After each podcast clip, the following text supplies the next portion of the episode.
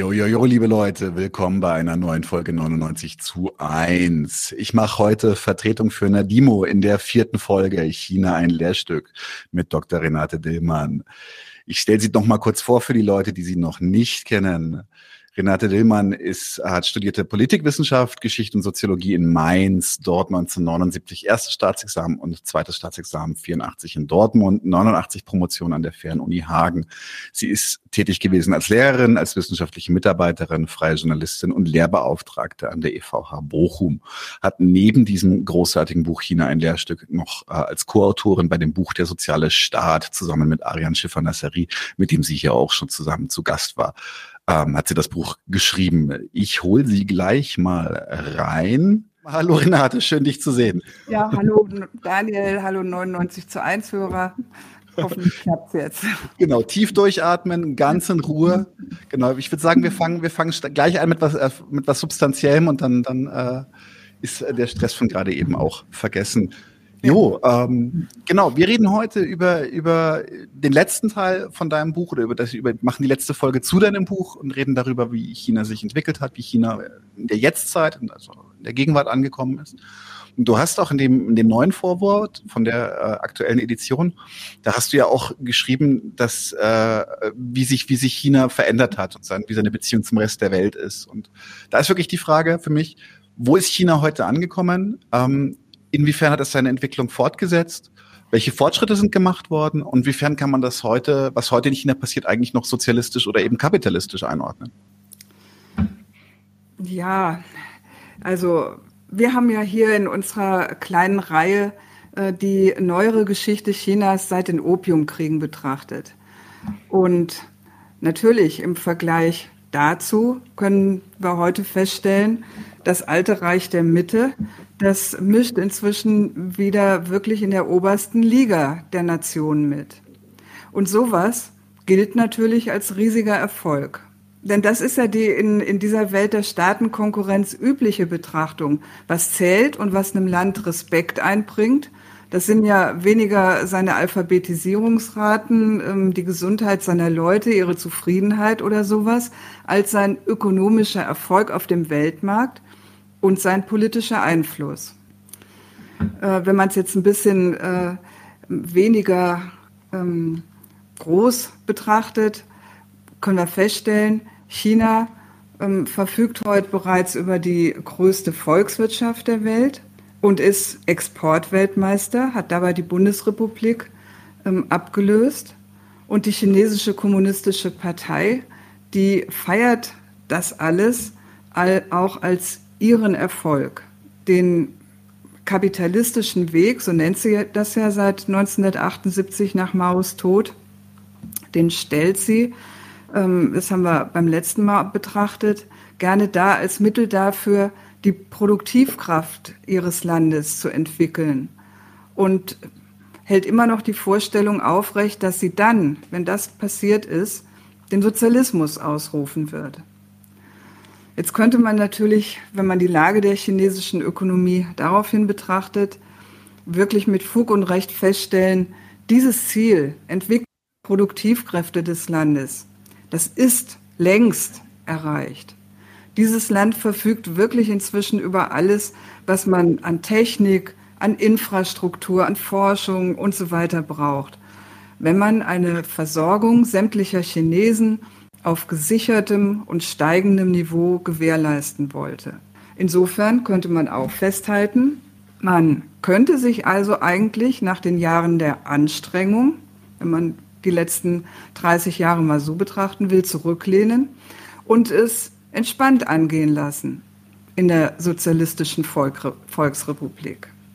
Wie gesagt, wenn es denn darum ginge, Mhm. Das ist nämlich meines Erachtens nach nicht der Fall. Die chinesische Regierung jedenfalls, die hat sich etwas andere Ziele gesetzt ähm, mit dem Programm Made in China 25. Da haben wir auch letztes Mal schon drüber gesprochen, hat sie eine nationale Initiative auf die Tagesordnung gesetzt.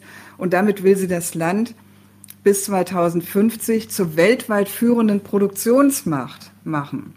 Und das ist erkenntlich etwas anderes als eine gute Versorgung und ein schönes Leben. Also wenn du die Frage des Sozialismus einbringst, wäre das eher sowas, was ich mir darunter vorstelle. Mhm.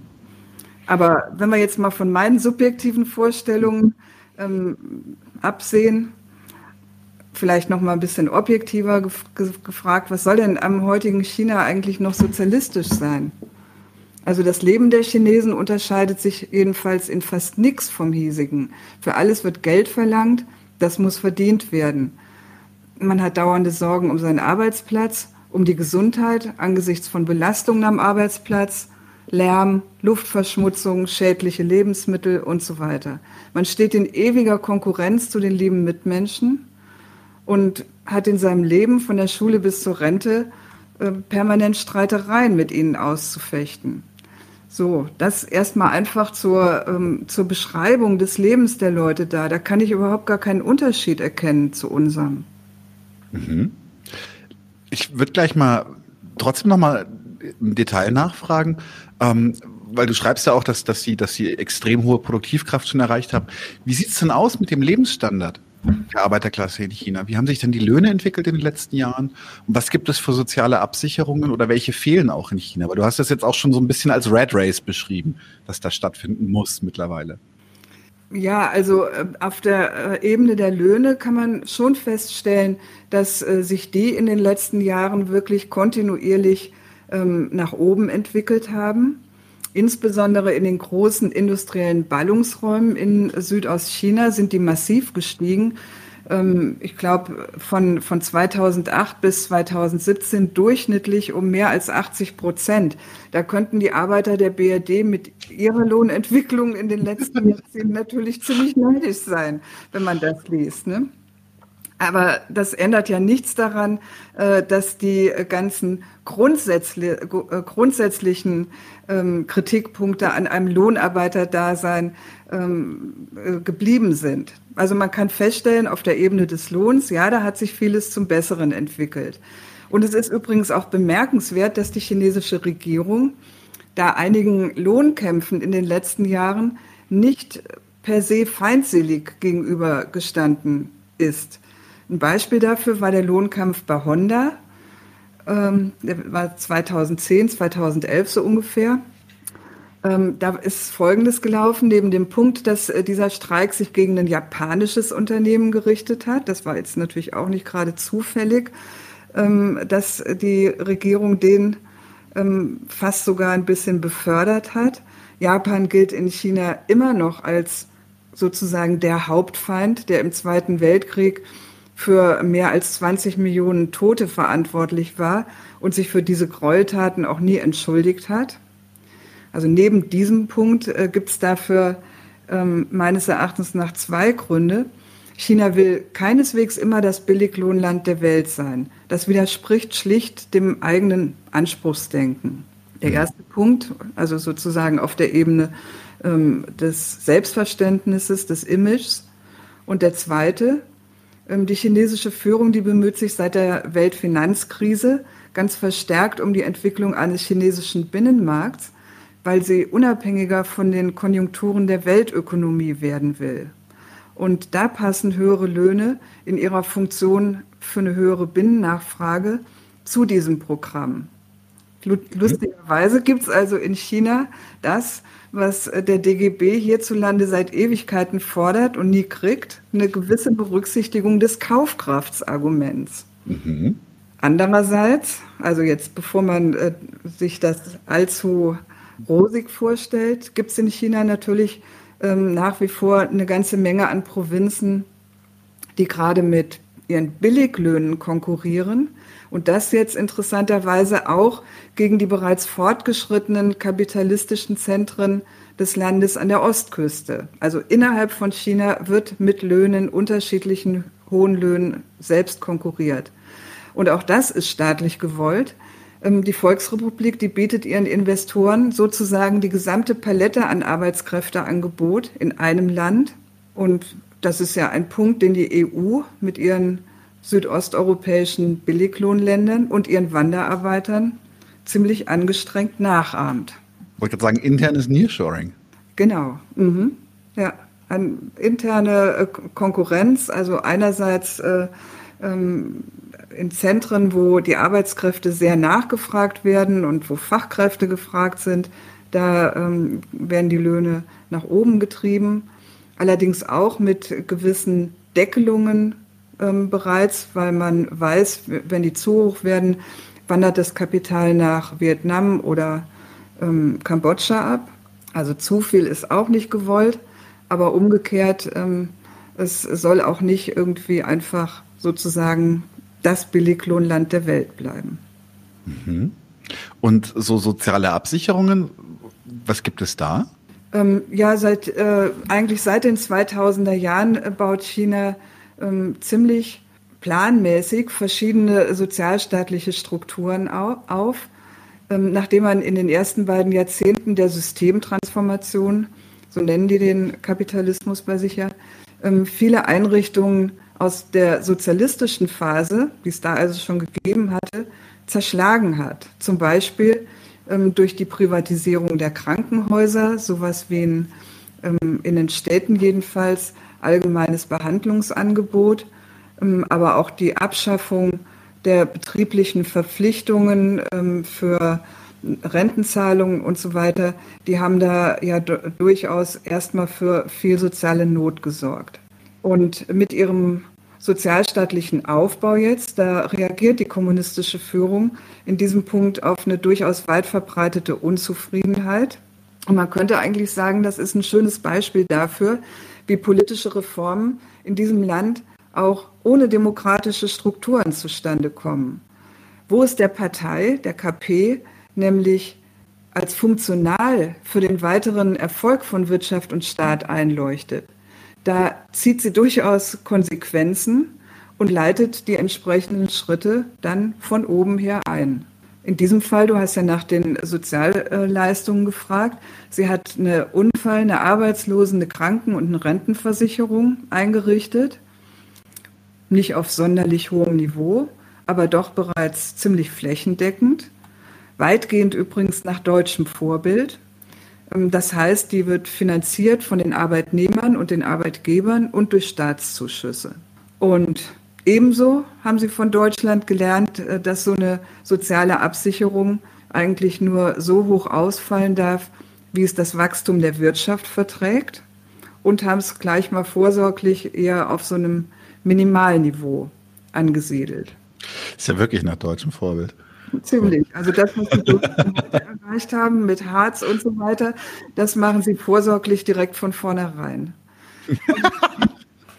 Und trotzdem kann man natürlich, im, äh, wenn man jetzt an, an sehr viele Staaten denkt, von denen ja überhaupt längst nicht alle eine so, soziale Absicherung betreiben, also denk mal an die USA mit ihrem internen Streit um ein bisschen Krankenversicherung.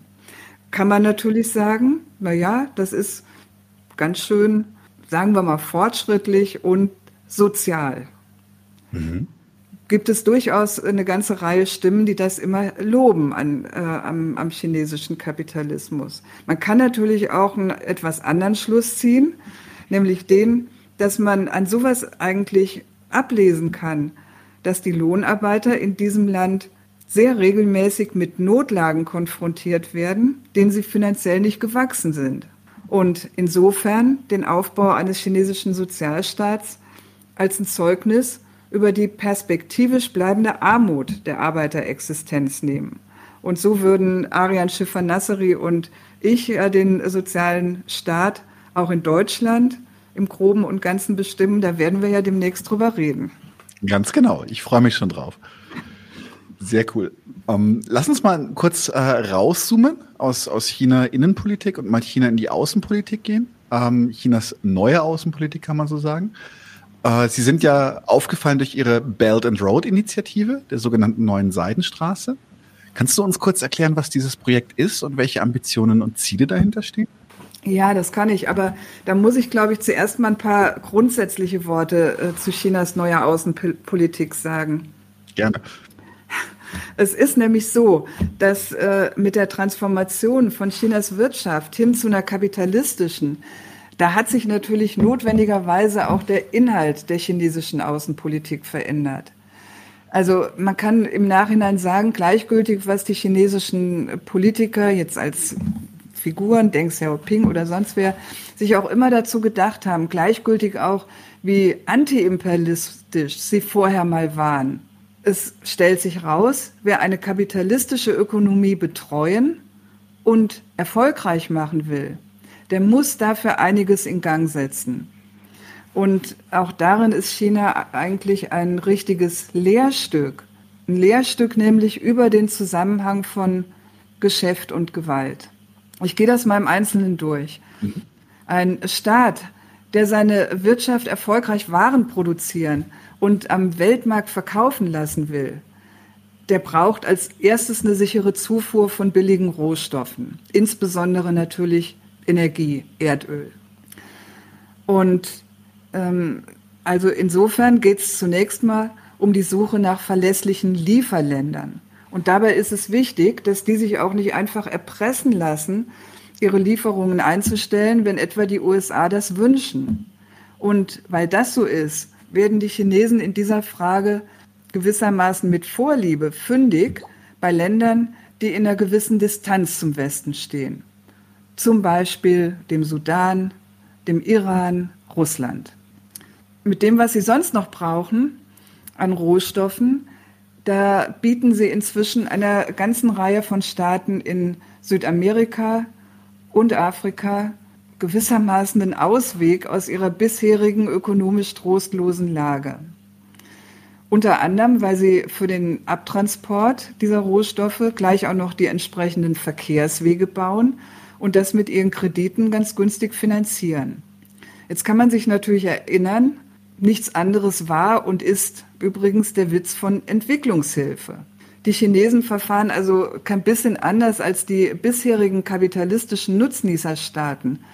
Vielleicht das kann man eigentlich heute feststellen, wo die das alles mehr oder weniger eingestellt haben, machen sie etwas mehr Angebot an die Länder der dritten Welt, in, in Asien, in ihrer Nachbarschaft, in Afrika und Südamerika. Und zwar deswegen, weil sie als Nachzüglernation zunächst mal was bieten müssen, um überhaupt ins Geschäft zu kommen. Die anderen waren ja gewissermaßen schon da. Und andererseits sind sie in vielen Fragen aber auch schlicht ein bisschen näher dran an den Problemen dieser Länder mit fehlender Infrastruktur und ähnlichem, weil sie das nämlich selbst gerade erst bei sich bewältigt haben. Also man kann eigentlich festhalten, dass mit dieser Politik die Volksrepublik sich inzwischen als eine regelrechte Alternative zu den USA und Europa aufgebaut hat. Das war mal die, die Seite der, hm, ja, wir brauchen was, wir brauchen Rohstoffe. Und auf der anderen Seite braucht ein solcher Staat, kapitalistisch erfolgreicher Staat, natürlich Absatzmärkte. Und die funktionieren keineswegs nach dem Motto, ja schön, dass jetzt noch ein Neueinsteiger aufkreuzt und hier auch was verkaufen will. Ja. Da, also auf den wurde wirklich nicht gewartet. Äh, der hat mit allerlei Einfuhrbeschränkungen, Kontingentierungen und so, und so weiter zu kämpfen. Und deswegen ist China dann auch irgendwann der WTO beigetreten, beziehungsweise hat viel Wert auf diesen Beitritt gelegt und ähm, ja, kämpft da zusammen auch mit Brasilien, Indien, Schwellenländern, die in einer ähnlichen Situation sind, um bessere Exportbedingungen. Freihandelszonen in Asien und jetzt auch die neue Seidenstraße gehören auch in diesen Kontext. Bevor ich zu der komme, noch ein letztes Argument dieses so eine Art von erfolgreichem Geschäfte machen mit dem Ausland hängt ab von dem politischen Einfluss und letztlich auch von der, die ein Staat gegen andere aufbieten kann. Und auch das ist eine Einsicht, die China heute beherzigt. Es agiert geostrategisch, das heißt, es versucht seine ausgreifenden Handelsinteressen und seine Bereicherung am Rest der Welt abzusichern. Und in diesen Kontext gehört die neue Seite. Ähm, du hast ja gesagt, ja, das hat in den letzten Jahren wirklich Furore gemacht. Das ist das quasi größte Infrastrukturprojekt der Weltgeschichte mit geplanten Kosten von 900 ähm, Milliarden bis einer Million Dollar, Billion Dollar. Also ein echtes Drum. Und was soll jetzt eigentlich dieses Projekt? Das hat erstens die Funktion, die Seewege auf die China für seinen Handel angewiesen ist und die es für verletzbar hält, durch insbesondere durch amerikanische Sanktionen und Blockaden. Diese Transportwege sollen durch kontinentale Handelswege abgesichert werden. Und dazu dient der Ausbau verschiedener Eisenbahnstrecken von China einmal nach Süden, vor allem aber nach Westen. Ich glaube, da sind sogar fünf oder sechs Parallelstrecken von China sozusagen nach Europa hin in Planung beziehungsweise schon im Aufbau. Das ist so die erste Funktion. Und die zweite Funktion der neuen Seidenstraße ist, sie bezieht damit Staaten in Zentralasien, auf dem Balkan neu in den China-Handel ein. Sie bietet ihnen Geschäftsmöglichkeiten, wie gesagt, finanziert durch chinesische Kredite. So verwendet China momentan seine aufgehäuften Dollardevisen. Und das ist natürlich auch ein Versuch, außer Geschäft auszuweiten, diese Staaten enger an sich zu binden und sehr wohl sowas wie dauerhafte Abhängigkeiten zu stiften. Und damit fällt es ja auch sehr unangenehm auf, in Brüssel zum Beispiel, die das überhaupt nicht mögen, dass äh, die Staaten der EU oder der Peripherie, Serbien zum Beispiel, ähm, da plötzlich Angebote äh, von chinesischer Seite kriegen und gar nicht mehr so ähm, einfach so auf die Ansagen aus Brüssel hören müssen. Und drittens, jetzt kommen wir quasi noch eine Ebene höher, ist die neue Seidenstraße mit ihrer ausgreifenden Planung, die ja auch Afrika und Südamerika mit einschließt, wirklich sowas wie eine Kampfansage an die bisherige Weltordnung. Ähm, China will damit die Bedingungen des weltweiten Geschäfts für die kommenden Jahrzehnte so mitgestalten, dass es eigentlich davon ausgehen kann, dass die für China nützlich sind. Und das bestreitet die Rolle der USA, die genau das ja bisher in ihrem Interesse gemacht hat. Mhm. Wenn man das ideologisch, äh, noch ein Satz, wenn man das ideologisch ja. äh, fasst, ne? China ähm, kämpft oder hätte gerne eine multilaterale Weltordnung. Und das hört sich ja gewissermaßen bescheiden an. Das ist ja die Ansage, ja, wir wollen auf gar keinen Fall äh, selber dominant werden. Wir sind eigentlich nur dafür, dass niemand dominant ist. Multilateral eben. Das hört sich bescheiden an. Der Sache nach ist es gar nicht bescheiden, weil es ja die gerade existierende Dominanz der USA angreift. Also nicht weniger als eine äh, Kampfansage gegen die amtierende Weltmacht ist. Die reagieren auch prompt. Ähm, das, die haben ja, es gab, ich kann mich erinnern, ähm, unter Trump ist ja zum Beispiel auch Huawei hat, hat auf den Deckel gekriegt, musste aus den Google-Netzwerken rausgenommen werden. Da ist ja eine ziemliche Schärfe im Tonfall ähm, wird immer heißer. Also es war auch vorher schon, schon. Und jetzt ist die Frage, du hast es gerade schon so ein bisschen umrissen. So von wem geht hier eigentlich die Aggression aus? Du hast es gerade gesagt, so, naja, der, der große Babo am Platz wird halt gechallenged und möchte seine Position natürlich auch nicht abgeben. Und ähm, wie kann sich oder wie behauptet sich China an dieser Stelle? Du hast ja schon gesagt, sie positionieren sich eher multilateral. Sie wollen jetzt nicht unbedingt die, die Amerikaner verdrängen, aber sie wollen mindestens ein genauso großes Stück vom Kuchen haben.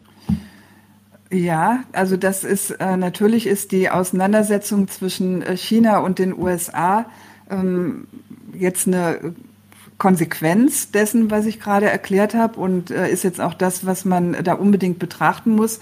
Ich würde äh, total gerne vorher äh, das noch mal einmal kurz zusammenfassen, ähm, was ich äh, jetzt über die sozusagen über das moderne, die moderne Außenpolitik eines Landes wie China gesagt habe, weil ich das so wichtig finde. Mhm, gerne. Ähm, ja, geht. Also ich, äh, unbedingt. Also wichtig ist mir an dieser Stelle vor allem, dass Chinas heutige Außenpolitik wirklich den Notwendigkeiten seiner, seiner neuen, seiner kapitalistischen Ökonomie entspringt. Ähm, mit seinem Kapit Waren- und Kapitalexport will China sich an anderen Ländern bereichern. Und um diese Reichtumsquellen abzusichern, wird es geostrategisch aktiv, baut auch seine, sein Militär aus und so weiter. Das ist das Programm einer modernen, und ich sage jetzt dieses Wort, imperialistischen Großmacht. Ähm, Imperialismus heute besteht nämlich nicht mehr darin, das finde ich wichtig, das ähm, mal zu betonen, weil sich unter Imperialismus eigentlich natürlich alle immer das vorstellen, was ähm, man vielleicht früher mal gelernt hat oder auch linke Imperialismustheorie, besteht nämlich nicht mehr darin, andere Staaten zu überfallen, auszuplündern, zu Kolonien zu machen.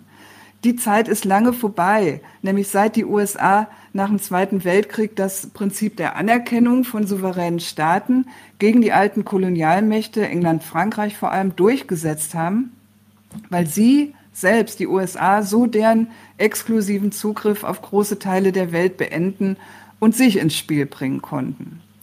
Und das ist total wichtig, dass man dieses Argument ähm, versteht.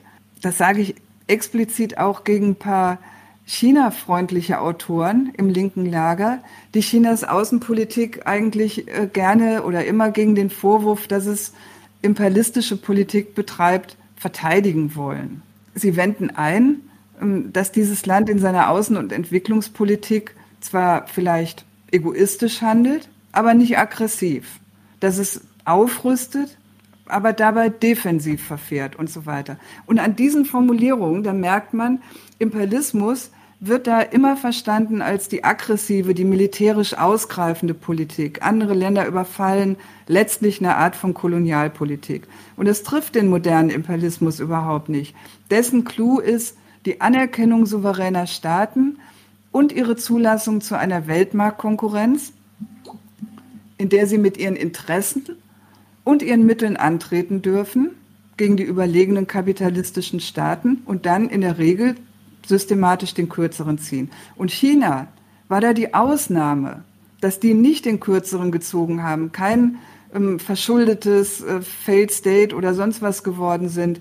Das ist der Sonderfall, den wir hier letztes Mal thematisiert haben. Und das, ja. Ich finde das eine sehr wichtige Aktualität. Ja, das ist auch deswegen total wichtig, weil damit ein politischer Idealismus zusammenhängt. Die Vorstellung nämlich, jetzt gerade wenn wir angesichts der aktuellen Kriegssituation, die Vorstellung, die Welt könne doch auch irgendwie friedlich bleiben, solange alle irgendwie miteinander handeln. Du, du kennst ja auch den Spruch, solange gehandelt wird, wird nicht geschossen. Ja, ja, das, das ist der hier. Der ist falsch. Der muss nämlich eigentlich heißen, weil gehandelt wird, wird dann auch irgendwann geschossen. Ja, warum? Die Interessen, mit denen die Staaten in der Konkurrenz auf dem Weltmarkt antreten, die sind keine, die miteinander verträglich sind. Handel und Kapitalverkehr zwischen kapitalistischen Nationen, also das, wo jetzt auch China eingestiegen ist, die dienen ja dazu, sich an und auch gegeneinander zu bereichern.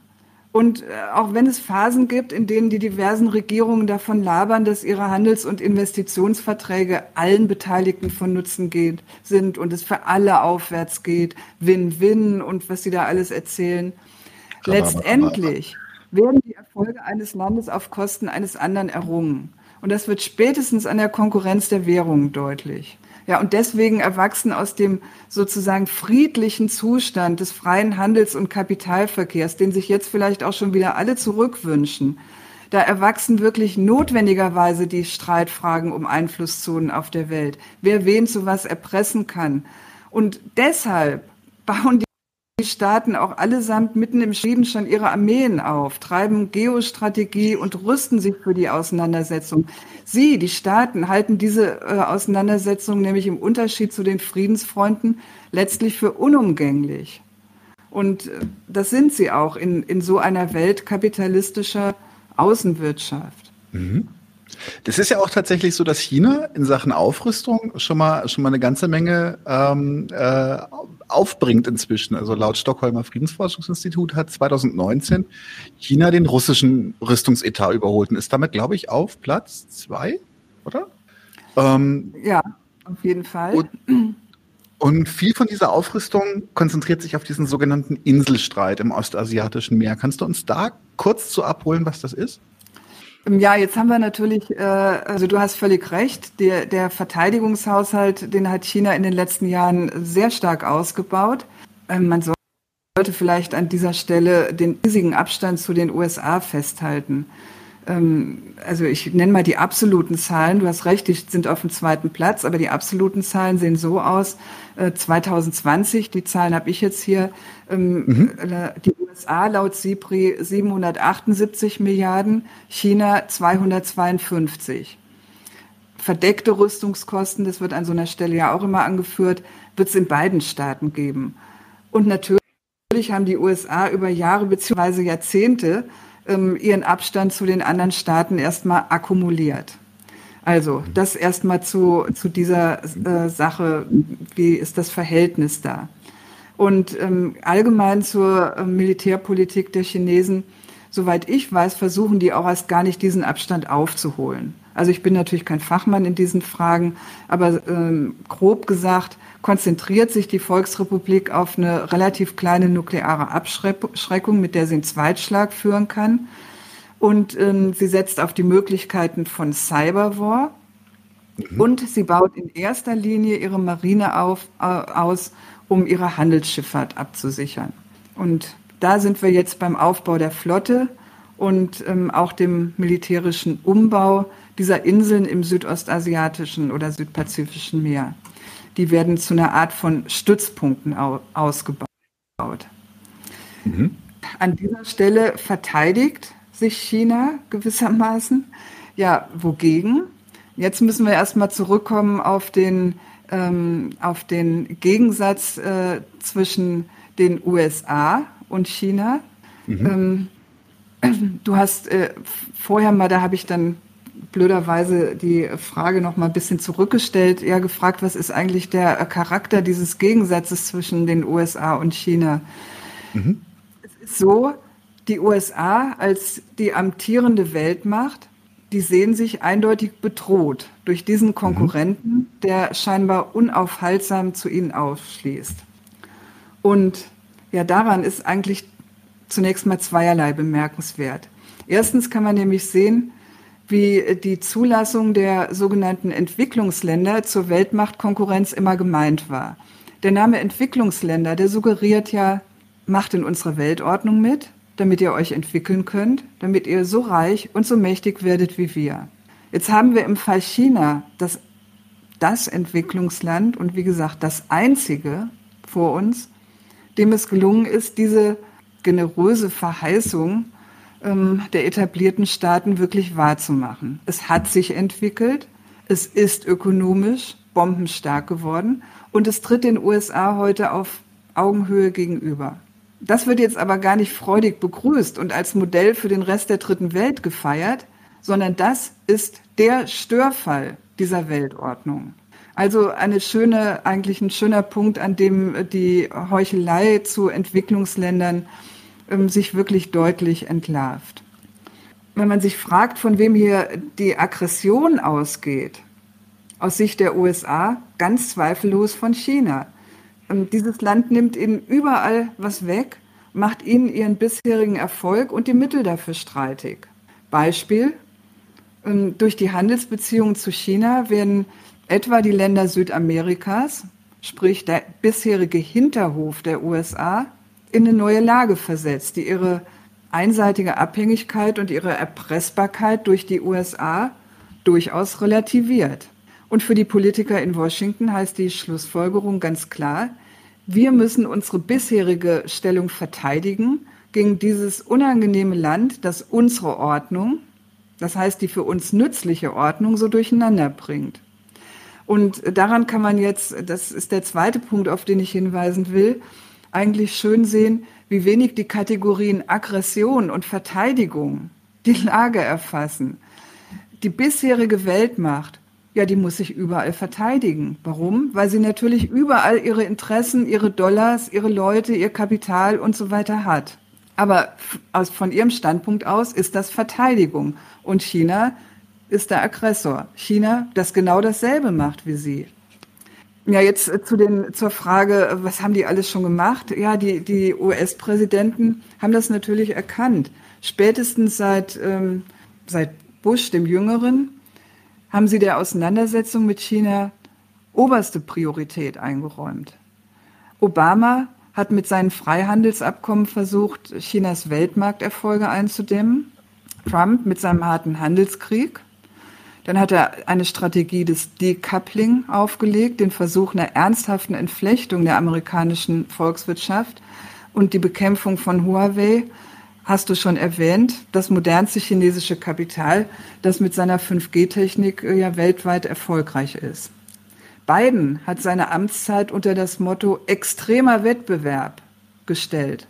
Und ähm, eine seiner ersten Amtshandlungen war eine Verordnung, der zufolge US-Regierungsbehörden nur im eigenen Land erstellte Waren und Dienstleistungen kaufen dürfen. Umfang etwa 600 Milliarden Dollar. Also das sind äh, natürlich durchaus gewichtige Versuche und keine Frage, dass diese US-Aktionen der chinesischen Wirtschaft schaden.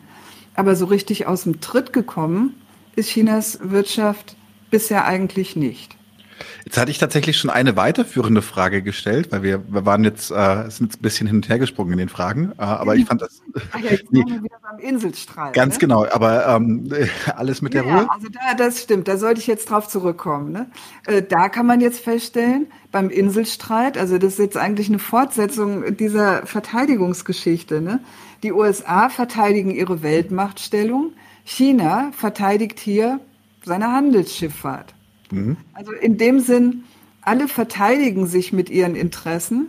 Äh, und äh, man sieht also sozusagen, wie wenig das einerseits ideologisch wahr sein kann, wenn sich alle nur verteidigen. ja, wer greift denn denn eigentlich an? Ne? Und ähm, umgekehrt ist eben auch klar, ähm, der, der Gegensatz, der da drin liegt, äh, zwischen diesen beiden Staaten.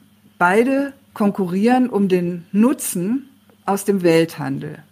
Und dieser Streit, der wird jetzt von beiden an diesem Inselstreit gewissermaßen mit aller Grundsätzlichkeit geführt.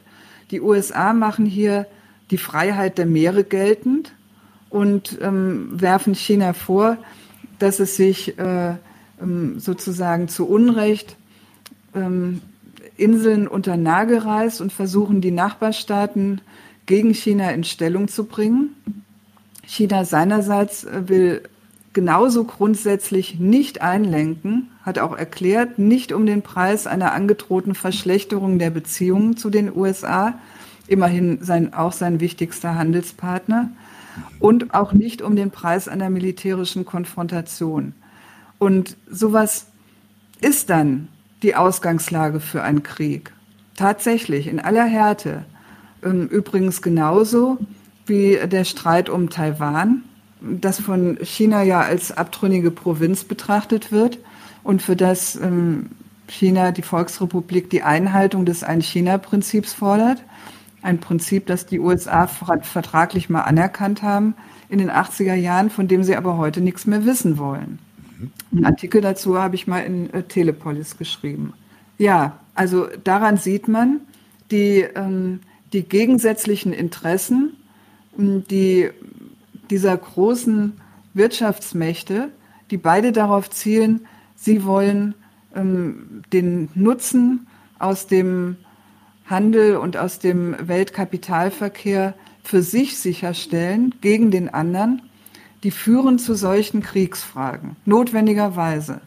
Ja. Dann, ich wollte es vorhin schon so ein bisschen, bisschen flapsig zusammenfassen, weil du gesagt hast, wenn sich alle verteidigen, wer verteidigt sich dann? Also, weil alle den anderen als Angreifer sehen. Das ist, ich glaube, jeder verteidigt sich, weil alle angreifen, weil es halt einfach ein, ein, ein, ein es muss ein konstanter Krieg sein auf verschiedenen Ebenen. Es, es geht immer, immer um, um, ja, um alles. Für die, für die Amis sowieso. Für die geht's immer um alles. Ja, wenn, wenn im Prinzip ist das ja sozusagen logischer Zirkel, wenn sich alle verteidigen, ähm, wovor dann? Ne? Mhm. Aber äh, du hast es ja schon gesagt, ja, dieser logische Zirkel, der beruht eben auf einer ähm, Welt der Staatenkonkurrenz, der ökonomischen Konkurrenz. Und da liegen die ausschließenden Interessen. Deswegen, weil, weil das so ist, weil ähm, eben der Handel doch kein Win-Win ist, sondern ähm, letztendlich da Kosten, ähm, Gewinn auf Kosten anderer errungen wird. Deswegen ähm, ähm, muss es auch sozusagen geostrategisch so abgesichert werden. Deswegen muss aufgerüstet werden und deswegen irgendwann wird das auch als Krieg ausgetragen. Als Krieg nämlich, ähm, wer eigentlich die Bedingungen dieser Ordnung für sich nützlich gestalten kann. Düstere Prognose. Das ist eine düstere Prognose und äh, also ähm, in, in dem Sinn ähm, kann man, würde ich auf jeden Fall sagen, ähm, ist die der äh, Art ist die Art des Gegensatzes zwischen äh, den USA und China. Ähm, die ist so geartet, dass man die ähm, tatsächlich eigentlich unter einer äh, einer solch kriegsträchtigen Auseinandersetzung ähm, nicht aus der Welt kriegt. Und da jetzt, wir sehen ja jetzt den Ukraine-Krieg und eigentlich möchte ich da, wo wir an diesem Punkt angekommen sind, äh, gerne ein paar Worte äh, zu diesem Krieg sagen. Die gehen mhm. jetzt ganz weg von diesen bei uns üblichen Debatten, wer schuld an diesem Krieg, Putin ist böse und grausam, also den, den gesamten moralischen Beurteilungen. Mhm. Äh, mir ist daran äh, eigentlich was Interessantes aufgefallen in den letzten zwei Jahren, bis zum Herbst 21 eigentlich, da war das klar, was wir jetzt hier gerade besprochen haben. China ist der neue Hauptfeind der USA. Die Journalisten schreiben sich die Finger wund über den Stand der Konkurrenz zwischen diesen Kontrahenten, über Aufrüstung und Bündnisse, über Kriegsszenarien, zum Beispiel dieses Taiwan und natürlich darüber, wie furchtbar dieses China ist. Vorwürfe über das autoritäre Regime von Xi Jinping bis hin zum angeblichen Völkermord an den Uiguren. Kommen wir ja auch noch dazu. Praktisch und ideologisch war das die alles bestimmende Auseinandersetzung. Jetzt läuft der Ukraine-Krieg und scheinbar ist China gerade weniger wichtig. Oder gibt es doch einen Zusammenhang? Du hast Immerhin. vorhin äh, Russland als, als, glaube als Handelspartner auch äh, ähm, oder als ja, wichtigen genau. strategischen Partner von China bezeichnet. Wahrscheinlich liegt da der Hund begraben. Da, das ist äh, meines Erachtens nach der Punkt. Ähm, immerhin ist es so, dass der Westen inzwischen Kriegsziele formuliert, ähm, die verlangen, dass Russlands Ökonomie bleibend zerstört wird, also durch die, ähm, den Boykott äh, von Russlands Energielieferungen und dass Putin nicht im Amt bleiben darf. Gestern, Steinmeier, ne? Ja, wir wissen ja auch seit vorgestern, äh, Melnik, äh, dass jeder Russe unser Feind ist. Auch das. Und Putin ist ja immerhin der russische Politiker, der nach der Selbstaufgabe der Sowjetunion und deren Zerlegung durch Jelzin sowas wie eine Rekonstituierung des Landes erreicht hat. Russland ist durch die Putin-Ära sozusagen heute wieder eine ernstzunehmende Militärmacht auf der Welt und es ist der wichtigste Bündnispartner Chinas. Eine Schwächung von Russland und die gerade offen angestrebte Spaltung des Bündnisses dieser beiden Staaten. Die EU hat vor ein paar Tagen mit China in dieser Frage verhandelt und hat versucht, ähm, da ihren Einfluss geltend zu machen, dass China sich sozusagen von Russland distanziert. Das hat sie zwar nicht geschafft, aber das zeigt, wie sehr das Thema ist von Seiten des Westens. Und meines Erachtens nach zeigt das alles, dass der Ukraine-Krieg zumindest dafür benutzt wird, mhm. bessere Bedingungen für die anstehende große Auseinandersetzung mit der Volksrepublik zu schaffen. Das ist, das, ist ein das ist ein Vorkrieg sozusagen. Und das alles, was ich hier erzähle, das sind ähm, Überlegungen, ähm, die stellen die amerikanischen Thinktanks an. Mhm. Seit Russland und China enger zusammenarbeiten, du hast es eben erwähnt, und seit das US-Militär sich fragt, ob und wie es eigentlich einen Krieg gegen diese beiden Mächte gleichzeitig führen könnte. Und da haben sie offenbar beschlossen, das ähm, auseinanderzunehmen und gewissermaßen nacheinander abzuhandeln. Und das ist meines Erachtens nach tatsächlich der Zusammenhang äh, zwischen dem laufenden Krieg und dem, was wir vorher besprochen haben. Ja, die große weltpolitische Auseinandersetzung ähm, ist eigentlich die zwischen den USA und China. Die wird ja auch propagandistisch schon inzwischen massiv vorbereitet. Ich möchte kurz noch kurz noch zu dem, was du gerade sagst. Also ich finde das, es klingt klingt äh, sehr sehr schlüssig, äh, beunruhigend schlüssig, finde ich. Ähm, diese, weil diese, diese, auch diese große Konfrontation, die wird ja vorbereitet und schon lange. Wir, wir reden ja, also propagandistisch wird China wunderbar angeschwärzt, immer wieder in der westlichen Berichterstattung. Ähm, kannst du uns vielleicht ähm, ein paar Beispiele geben und uns erklären, wie, wie China immer zu einem zentralen Feindbild auserkoren wird. Du hast ja, ähm, hast ja auch mal einen, einen recht, recht schnippischen Artikel, möchte ich sagen, darüber geschrieben, wie die Reaktion auf die Olympiade war. Den äh, werden wir auch, äh, werden wir verlinken. Der war wirklich äh, mit, mit äh, viel, viel, äh, wie soll ich sagen, Worth. Aber generell, also außerhalb von Olympia, ähm, was gibt es denn da für Beispiele für, für das böse, böse China? Warum ist es, wie wird es zum zentralen Feind gemacht? Ja, also äh, da Olympia, ne, manchmal da kann man wirklich in diesem ganzen Elend auch echt nur noch lachen. Und so ist es mir jedenfalls gegangen, als ich mir da zwei Abende lang die Eröffnung der Olympischen Spiele angeguckt habe und mir da angehört habe, was da so zusammengetalkt wurde. Da ist dieser Artikel dann rausgekommen. Ja, das finde ich gut, wenn wir da drauf verlinken. Also ähm, zum Feindbild.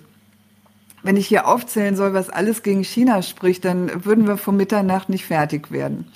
Wir nehmen einfach mal ein paar besondere Highlights. Ähm, zum Beispiel das, wusstest du, dass es in China Ausbeutung gibt? So ist das nämlich. So erzielt dieser üble Staat seine Weltmarkterfolge, einfach indem er ausbeutet. Und genauso geht China rabiat mit seiner Umwelt um.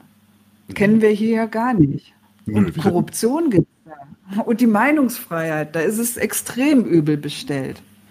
Also, was ich damit sagen will, ähm, an, an, an dieser Art von Vorwürfen, da kann man ähm, schon eigentlich erste Merkmale von Feindbildern ausfindig machen. Ähm, es werden Dinge skandalisiert an China, die überhaupt nicht China-spezifisch sind. Ausbeutung, rücksichtsloser Umgang mit der Natur, Korruption. Ich sagen, so die Amis fracken, soweit ich weiß ein staatliches Überwachungsbedürfnis. Ähm, jeder weiß, dass es die äh, ganzen genannten Hässlichkeiten hier im guten demokratischen Westen natürlich auch gibt. Und ähm, politische Repressionen der etwas härteren Art spätestens bei den guten Verbündeten des Westens. Saudi-Arabien, Ägypten, die Türkei, was weiß ich. Die ganz netten. Aber aber es ist immer klar, in diesen Fällen, da ist das, sind das Ausnahmen.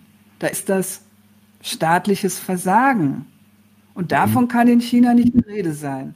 Da, in China, da steht nämlich jeder einzelne Kritikpunkt ein für alle Mal dafür, dass dieses ganze System faul ist. Zu verbessern ist da gar nichts. Und jetzt überleg mal, wie es bei uns heißt. Bei uns wird konstruktive Kritik bei allen Einwänden abverlangt. Ne? Ja, ja, genau. Das ist auf den Punkt. Das ist wirklich so, so bei, genau.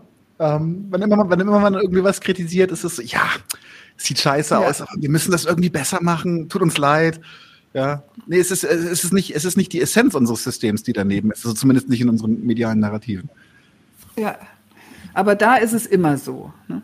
Und natürlich der Hauptvorwurf an China ist die fehlende Demokratie, keine Wahlen, keine Parteien, keine Opposition.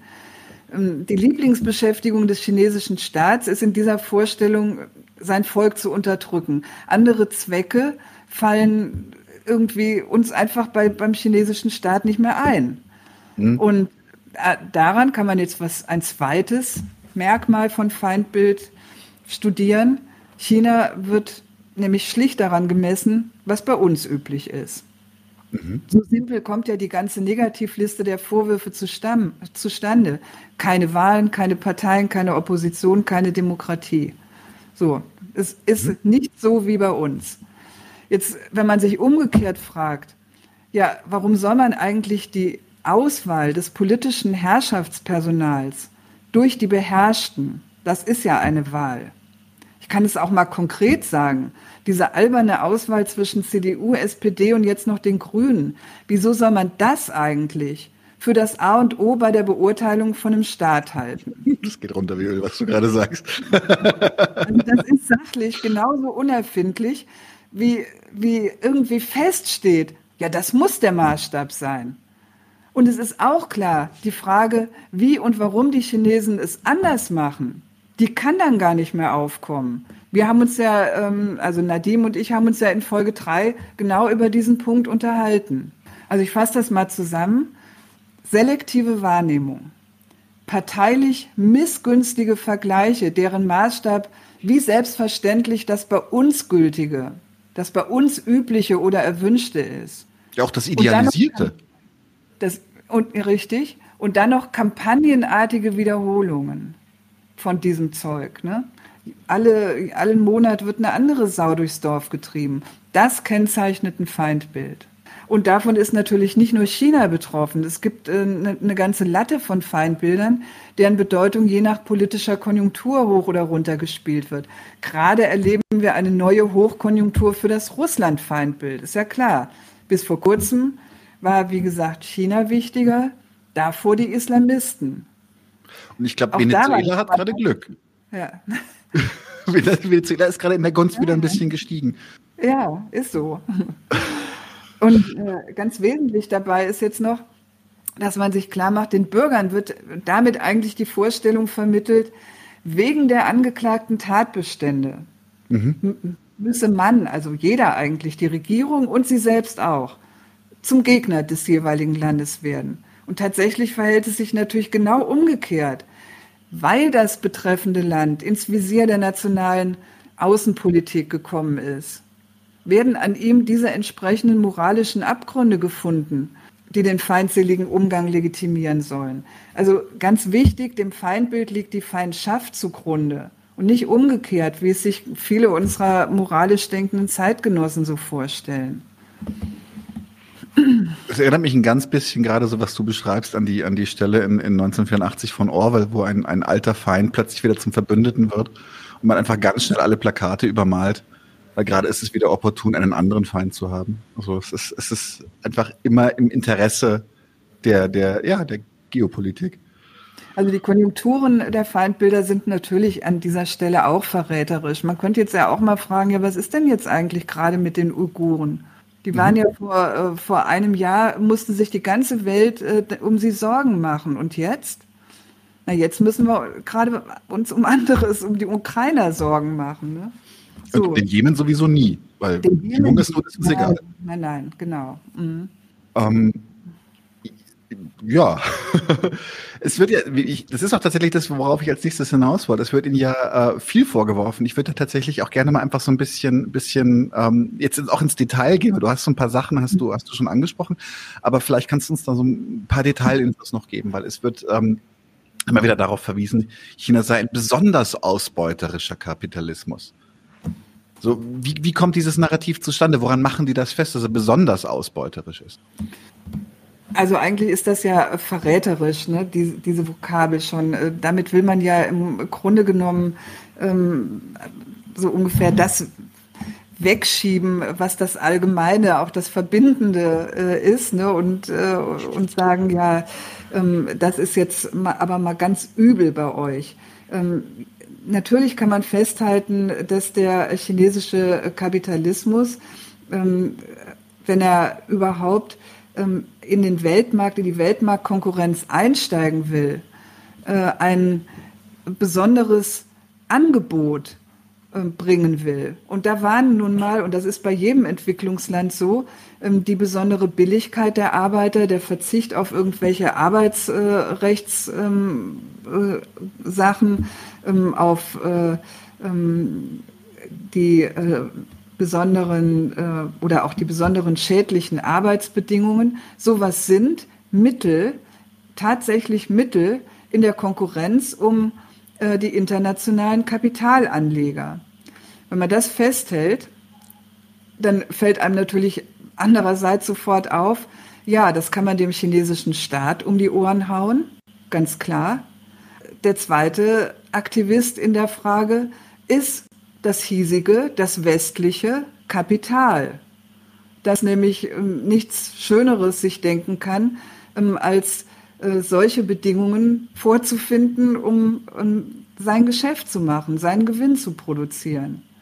Also in, in dem Sinn ähm, muss die Anklage natürlich erstens an den jeweiligen kapitalistischen Staat, aber zweitens natürlich auch an die Kapitalisten und in dem Fall die westlichen Kapitalisten gehen, die das ganz große Klasse finden. Und übrigens mit den Bedingungen, die sie da schamlos ausnutzen, auf Europa oder die USA zurückschauen und sagen, und ihr müsst jetzt in Zukunft auch billiger werden und wieder länger arbeiten und äh, euch mehr gefallen lassen.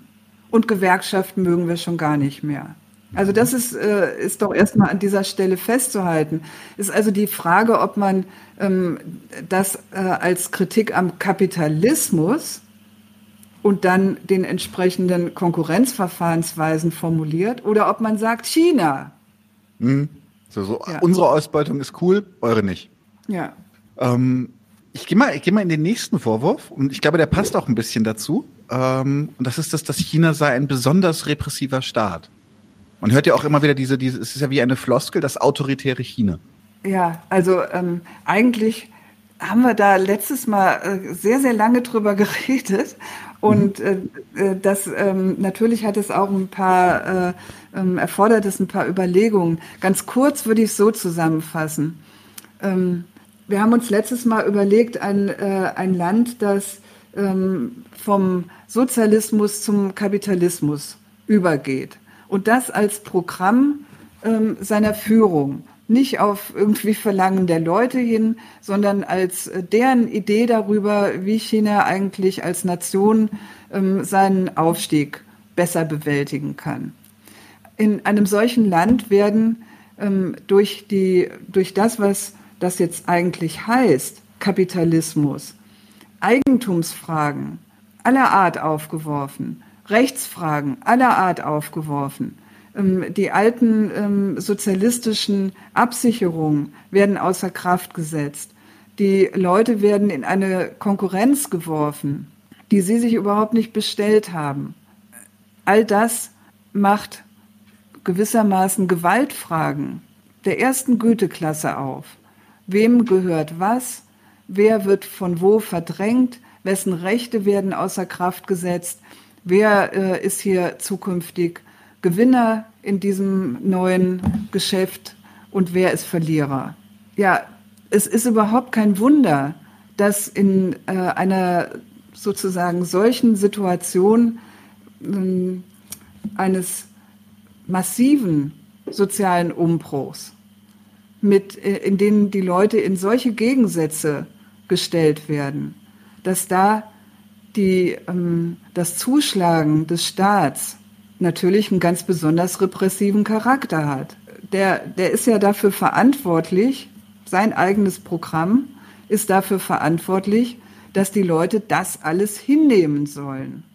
Dass sie hinnehmen sollen, wenn jetzt, was weiß ich, die Bauern ähm, von ihrem Land verdrängt werden, weil da ein Industriegebiet eröffnet werden soll. Dass sie es hinnehmen, wenn der äh, schöne Fluss den äh, jetzt versaut wird, weil da eine Chemiefabrik steht und so weiter und so fort. Dass sie ihre Proteste ähm, niedergeknüppelt sehen. Ja, weil natürlich jetzt die, die Unternehmen ähm, diejenigen sind, an denen alles hängt. Also ähm, überraschend ist die Feststellung, dass China ein besonders repressiver Staat ist, eigentlich nur für jemand, der sich äh, denkt, ja, Kapitalismus, Marktwirtschaft, ähm, das hat doch mit Gewalt nichts zu tun. Wenn man weiß, dass äh, eine Eigentumsordnung sozusagen ganz grundsätzlich Ausschluss von Verfügung über den Reichtum, Ausschluss von äh, einem sicheren Leben bedeutet, notwendigerweise, ja, dann ist, ist ja eigentlich klar, was der Zusammenhang von Errichtung einer kapitalistischen Wirtschaft in China und zunehmender Repression ist. Es ist doch nicht so, dass dieser Staat ähm, sozusagen weniger ähm, Gewalt ausübt, weil er jetzt Kapitalismus hat. Ganz im Gegenteil. Also die Zunahme staatlicher Gewalt in China mit Einführung des Kapitalismus ist an allen Ecken und Enden festzustellen. Das war auch das wäre ja. Ja. Sag du. Was ich halt interessant finde, ist, ist, dass in diesem Narrativ aber trotzdem immer wieder betont wird, das kommunistische China, das kommunistische China, als sei diese Gewalt, mhm. diese Repression, als sei das äh, etwas dem Kommunismus eigenes und nicht dem Kapitalismus. Ja, genau also natürlich wird in diesem Punkt äh, gewissermaßen auch verdrängt, was die äh, kapitalistisch erfolgreichen Staaten, die, die rühmen sich ja heute total gerne ihrer äh, tollen Zivilgesellschaften und so weiter, was die auf dem Weg dahin eigentlich alles an Gewalt hingelegt haben, bis sie ja. mal ähm, ungefähr sämtliche Alternativen, ähm, seien es irgendwelche Separatisten, sei es die Arbeiterbewegung ähm, oder sonst was, niedergemacht hatten. Also von, vom Faschismus äh, und, und der erzieherischen Kraft von zwei Weltkriegen brauchen wir ja gar nicht reden an dieser Stelle. Ne? Aber das haben die ja alle hinter sich. Und als solche Staaten, in denen ähm, jetzt sozusagen alle eingesehen haben, ja, ja, man muss sich fügen, ähm, es ist schon besser, äh, wenn man ähm, die staatlich aufgemachten Bedingungen akzeptiert und äh, im Alltag konkurriert und guckt, dass man irgendwie sein Schäfchen ins Trockene bringt, ähm, so dass das staatliche Recht auch tatsächlich gewissermaßen damit rechnen kann, dass es akzeptiert wird und dass sich alle das zur Grundlage ihres Lebens machen. Ja, wenn, wenn sie alle das hinter sich haben, da können Sie natürlich verächtlich auf so ein Land wie China gucken, das gerade dabei ist, mit aller Härte ähm, seinen Kapitalismus äh, und die entsprechenden gesellschaftlichen Gegensätze mal zu etablieren. Das ist wirklich Heuchelei. Tatsächlich äh, ist ja ein, ein, ein, ein gutes Beispiel, beziehungsweise ein gutes Beispiel, aber eine Sache, die, die wirklich auch äh, propagandistisch äh, ausgeschlachtet wurde, waren ja die Proteste in Hongkong. Da wurde ja auch äh, immer wieder bedeutet, wie, wie sehr sich da der, der autoritäre, der gewalttätige Charakter China zeigt. Magst mhm. du dazu noch ein paar Sätze sagen? Ja, kann ich machen. Also ähm, der, der Ausgangspunkt in äh, Hongkong war ja, also für die letzten Proteste jedenfalls, war ein neues Auslieferungsgesetz, ähm, mit dem sich Festland China eigentlich Zugriff auf strafrechtlich gesuchte Bürger verschaffen wollte. Die setzen sich nämlich ganz gerne nach Hongkong ab. Mhm. Auch interessant, dass sowas geht. Ähm, schließlich ist Hongkong ein Teil Chinas.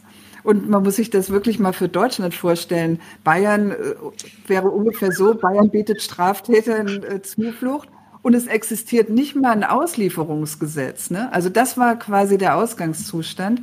Und den wollte ähm, die Regierung in Beijing ähm, ändern und hat eben dieses Auslieferungsgesetz äh, in Gang gebracht. Politische Vergehen waren in diesem Gesetz übrigens ausgenommen. Mhm. Hongkonger Richter sollten über die Auslieferung entscheiden. Und daraufhin haben dann Proteste eingesetzt und die haben sich dann aber sehr schnell zu ganz anderen Forderungen vorgearbeitet, beispielsweise äh, zu dem, zu, zu der Forderung, dass Hongkong sich zum äh, Schutz seiner Demokratie überhaupt ganz von China separieren soll. Und diese Forderung hat die Regierung in Beijing dann wirklich mit der deutlichen Klarstellung beantwortet, Hongkong gehört zu China. Ein Land, zwei Systeme, unterstrichen ein Land. Und äh, das ist auch von ihrer Warte aus völlig klar. Das ist ein, ähm, ein Stadtstaat mit ungefähr sieben Millionen Einwohnern. Das ist der viertgrößte Containerhafen der Welt, einer der wichtigsten Finanzplätze und deswegen auch für die chinesische Ökonomie überhaupt nicht unwichtig. Geostrategisch, das ist noch eine andere Ebene, wäre ein Ausscheren Hongkongs mit seiner Lage im Perlflussdelta, das ist die unmittelbar die größte und profitabelste Industriezone Chinas, ein Desaster. Also klare Absage an Separatismusvorstellungen und das ist ja auch überhaupt nicht unüblich in der Staatenwelt, auch der demokratischen. Also wenn man an Katalonien denkt, an Korsika, an sagen. Schottland und so weiter. Ja, also das, da gibt es auch einfach auf die Fresse, wenn es, ja. Ja, jetzt haben sich die USA und andere westliche Staaten massiv in die Proteste eingemischt und ähm, haben da ziemlich wichtige Figuren der Opposition finanziert und beraten. Das hat natürlich die harte Haltung der chinesischen Führung total verstärkt und inzwischen zu harten Sicherheitsgesetzen geführt, einer massiven Zerschlagung von allen möglichen Oppo äh, Oppositionsorganisationen, hat die Gewerkschaften mitgetroffen und so weiter. Also in, in dem Sinn ein, äh, ähm, ein seinem Charakter nach separatistischer Protest, der von der Regierung klar unterdrückt worden ist mit dem sozusagen staats üblichen ähm, Verfahren. Das heißt, äh, wir bestimmen, wer zu uns gehört und das ist doch kein, keine Abstimmung der Bürger äh, und, äh, und nicht in deren Belangen. Man kann nebenbei bemerken, Grund für Protest gibt es in Hongkong natürlich enorm. Die Lebensbedingungen der einfachen Leute sind miserabel, angefangen von den Wohnverhältnissen ähm, bis hin zu den arbeits- und sozialrechtlichen Bedingungen, die allesamt schlechter sind als auf dem Festland. Also das wären soziale Fragen. Die zu attackieren, wären, finde ich, total angebracht in Hongkong. Die Frage, ob man ähm, was davon hat, wenn man autonom oder unter der Fuchtel von äh, der Volksrepublik steht, die halte ich dagegen für ziemlich nachrangig. Ja, vielleicht ist es für einige Leute ähm, interessant, wenn sie sich wieder an Großbritannien oder an die USA irgendwie andocken. Vielleicht verbessert das ihre, ähm, ihre Karrierechancen. Ich weiß es nicht. Im Grunde genommen halte ich das äh, ähm, in den allermeisten Fällen wirklich für, ein, äh, für eine unsinnige Vorstellung ähm, aus der äh, aus der Unzufriedenheit mit einer äh, mit den Verhältnissen, in denen man sich wiederfindet, die man dann dem Staat anlastet, äh, unter dem man lebt, ähm, zu denken, mit einem anderen Staat hätte, wird man das besser treffen. Das ist, wenn Kapitalismus das Lebensprinzip ist und bleibt, ähm, in den allermeisten Fällen einfach nur eine riesengroße, doofe Illusion. Das heißt, man wechselt nur den Zuhälter. Die kommunistische Partei ist übrigens, die kommunistische Partei ist übrigens in Hongkong diesem Hort der Demokratie verboten. Ah. Auch ganz lustig. Interesting. Das war mir wirklich nicht bewusst. Ja, ja das war, war eins der, äh, ähm, eins der, eine der Vertragsbedingungen, als Hongkong von Großbritannien an China übergeben wurde, dass man für die nächsten 50 Jahre ähm, äh, die kommunistische Partei da schon mal außer Kraft außen vor lässt. Interesting. Ähm, ich gehe mal gleich weiter in dem, in, in dem großen, in dem großen äh, böses China-Narrativ. Äh, und zwar etwas, was äh, tatsächlich äh, auch meine Aufmerksamkeit erregt hat damals, äh, als es medial aufgebracht wurde, ist dieses Social Credit System. Da haben Sie sich ja auch lange dran abgearbeitet, was das bedeutet. Magst du uns kurz erklären, was mit diesem Social Credit System gemeint ist, was das realistisch bedeutet ähm, und ob es die Aufregung wert ist? Ja, also das, äh, das Sozialkreditsystem, das gilt ja bei uns ähm, hier als gewissermaßen als der Ausbund staatlicher Überwachungstätigkeit und totaler Kontrolle. Ähm, geht wieder aus von der Vorstellung, dass der chinesische Staat sowieso überhaupt nichts anderes vorhat, als äh, seine Bürger zu gängeln und zu unterdrücken.